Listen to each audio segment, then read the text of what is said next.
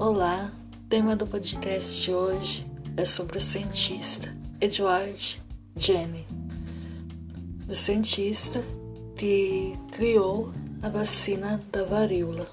Vamos falar um pouquinho sobre ele e sobre essa doença.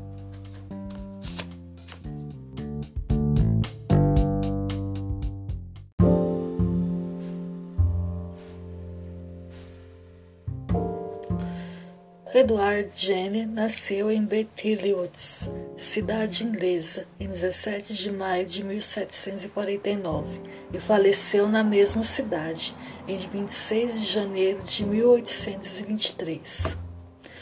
Ele foi um naturalista e médico britânico que exercia clínica na sua cidade natal, filho de um vigário anglicano aos 14 anos, tornou-se aprendiz de cirurgião em sua cidade natal.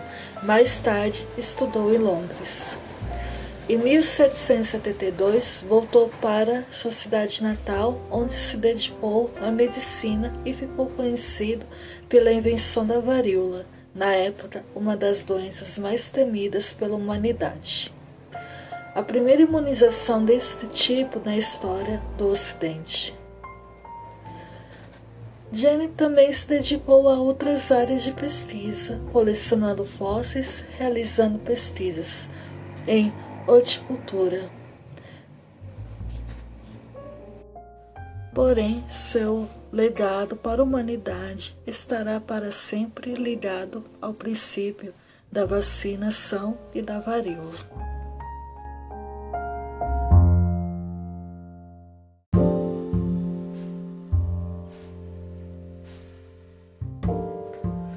Origem da varíola.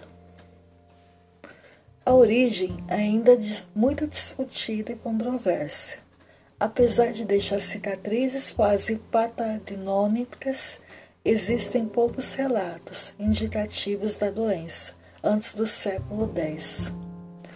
Pelos relatos históricos, a praga Hitititas, originária do Egito, e a pandemia ocorrida durante a Guerra dos Elefantes quando os etíopes cercaram Meca, parece estar provavelmente relacionados com a varíola.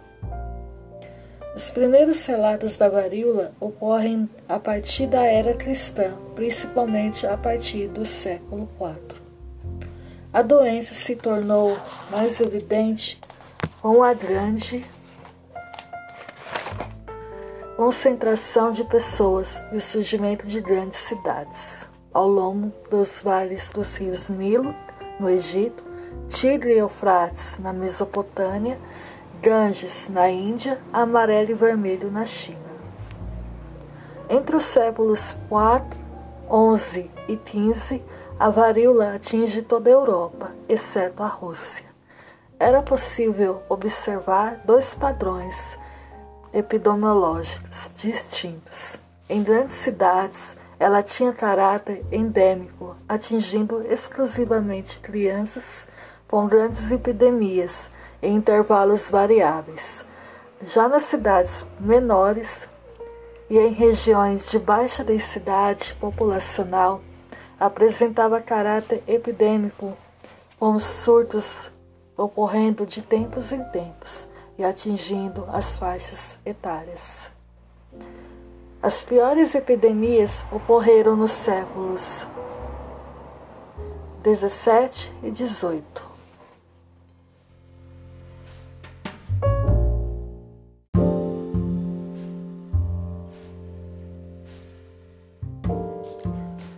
Mas o que seria a varíola?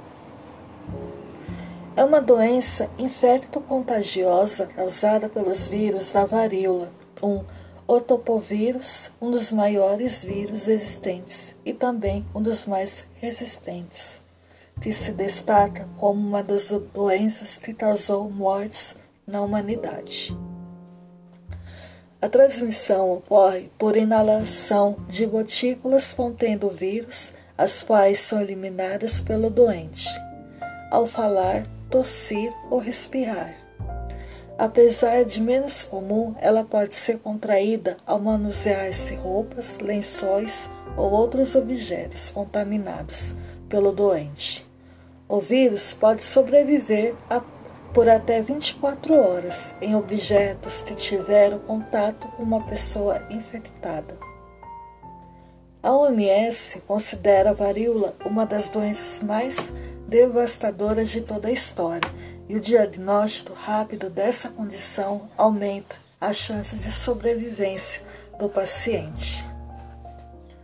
Após um período de inculação de cerca de uma a duas semanas, iniciam-se os sintomas. No início, o vírus provoca febre muito alta, dores no corpo e na cabeça e mal-estar, sintomas relativamente inespecíficos.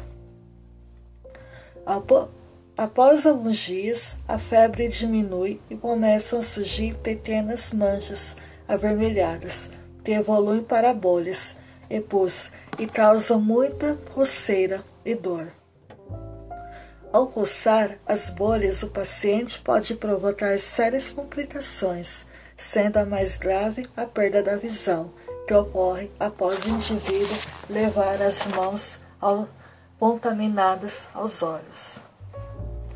As bolhas vão desaparecendo à medida que a doença evolui e são formadas crostas, que após algum período soltam-se, podendo deixar cicatrizes.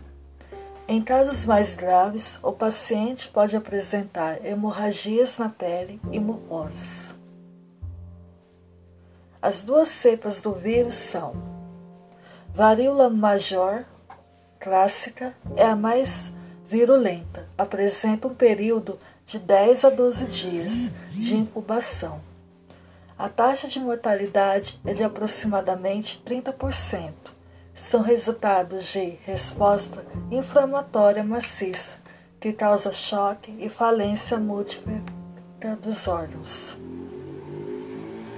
Já a varíola menor, alastrio, é a menor virulenta. Resulta em sintomas semelhantes, porém menos graves, um exatema menos graves, menos extenso. A taxa de mortalidade é 1%. Tratamento: Cuidado de suporte, isolamento, o tratamento geralmente é de suporte antibióticos para tratar infecções bactérias lianas secundárias.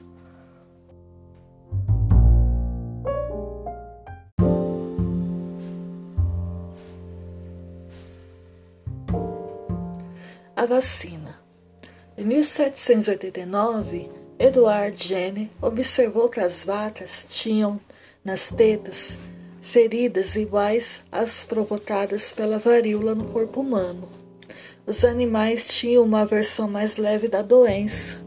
A varíola bovina, ou bexida vácuo, em 1796 resolveu pôr à prova a sabedoria popular, que dizia que quem lidava com gado não contraía a varíola. Ao observar que as mulheres responsáveis pela ordenha, quando expostas ao vírus bovino, tinham uma versão mais suave da doença. Jenner concluiu a sua primeira experiência com James Hibbs, um menino de 8 anos. Jenny inoculou o pus extraído de feridas de vacas contaminadas, recolhendo o líquido que saía destas feridas, e colocou em cima de arranhões que lhe provocou no braço do menino. Este teve um pouco de febre e algumas lesões leves, tendo uma recuperação rápida. A partir daí, o cientista pegou no líquido da ferida de outro paciente com varíola e novamente expôs o menino ao material. Semanas depois, ao entrar em contato com o vírus da varíola, a criança passou volume a doença. Estava descoberta, sim, a propriedade de imunização. No ano seguinte, relatou a sua experiência na Royal Society, a Academia de Ciências do Reino Unido, mas as provas que ele apresentou foram consideradas insuficientes. Realizou então novas inoculações, outras crianças, inclusive no seu próprio filho. Em 1798, o seu trabalho foi reconhecido e publicado. No entanto, os seus críticos procuravam ridicularizá-lo, anunciando como repulsivo o processo de infectar humanos com material colhido de animais doentes. No entanto, as vantagens da vacinação foram logo tão evidentes ao tornar imune a varíola humana uma das doenças mais mortais da humanidade. A varíola só seria irradiada na década de 1980, de acordo com a OMS. Jenny foi capaz de descobrir a vacina para essa doença que tanto matava naquela época.